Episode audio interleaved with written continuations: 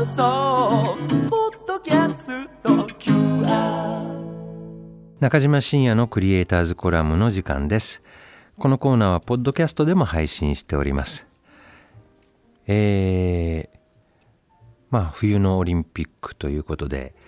え今回はピョンチャン韓国のピョンチャンというところで開かれているいますけどね、うん、まああのーまあオリンピック毎回なんですけどもオリンピックというとこの前やっぱり我々クリエイターとしては一番うん関心がある事柄として、えーまあ、エンブレムの問題があったわけですね。であのピョンチャンのエンブレムあのそうですねうんスピードスケートではないかフィギュアの上から見た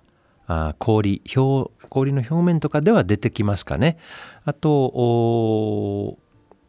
カーリングでも出てくるかな。あのマーク皆さんどうですかねえっと印象残ってますでしょうかあの意外とですねうんとすっきりしたデザインになってます。あのピョンっていうこれはハングル文字とチャンっていうハングル文字3つのそれぞれがですね3つのパートで構成されてる文字なんですけれどもこの左上のうんとなんかこう、えー、アルファベットの2何ですかねローマ文字の2みたいなやつとえっと大きいっていう字に近い人の形したみたいな感じの文字がですねこの文字のパートを使ってデザインされたものなんですね。で、えー、ここにまああのオリンピックカラーみたいなものを使ってるんですけどもこのオリンピックカラーっていうのもね簡単には使えないんでいろいろと議論があったらしいんですが、えー、まあそういったエンブレム本当は結構バンバンバンバン見えてくるはずなんですがえっ、ー、とリオのオリンピック前の夏のオリンピックありましたけど僕ねこれお話ししたんじゃないかなと思うんですけどもすごくなんかカラーがはっきりしていて、えー、オレンジであるとかオレンジとグリーンと紫っぽい色がもう会場であったりいろんなところにシンボルとしてもちろんシンボルマークもそうなっていたと思うんですがなんかねオリンピック全体を取り囲むテーマデザインみたいなものがすごいはっきりとあったんですね。ところがピョンチャンについて言うとそんなでもないかなというふうに、えー、感じてるわけなんです。でこれはねあの冬のねオリンピックっていうこともあるかもしれない。もうテーマはやっぱり白やなと。雪であったり氷であったり白が一つのテーマカラーなのかなというふうに思うんですけれどもなんかこの今これが、えー、ピョンチャンでやってるんだっていう感じが各競技でそんなにしない感じがあるんですね。もうこれはね多少もう少し匂わせてもいいんじゃないかな。あやっぱりあの時のねって。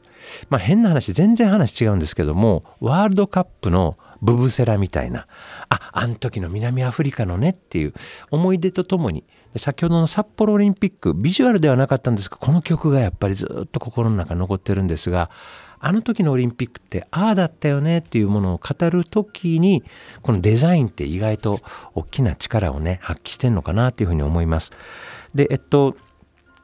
逆にねあのリオの時はそのゼッケンとかの書体フォントなんですが書体もね結構統一されていたんですよ。で、えー、リオの書体を使うっていうことがあったと思うんですけどもこの書体はないと。逆に言うとね冬のオリンピックね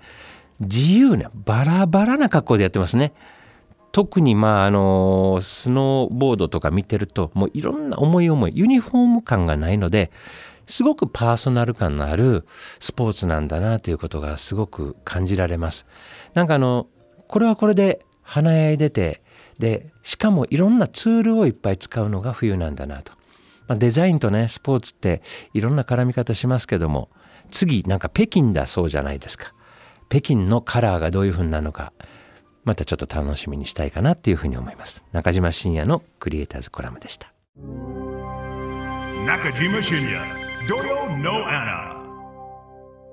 文化放送 FM916 AM1134 中島信也土曜の穴2月17日放送分の中島信也のクリエイターズコラムをお聞きいただきました。中島深夜土曜の穴は毎週土曜日午前11時から午後1時まで生放送でお送りしています。生放送でも聞いてくださいね。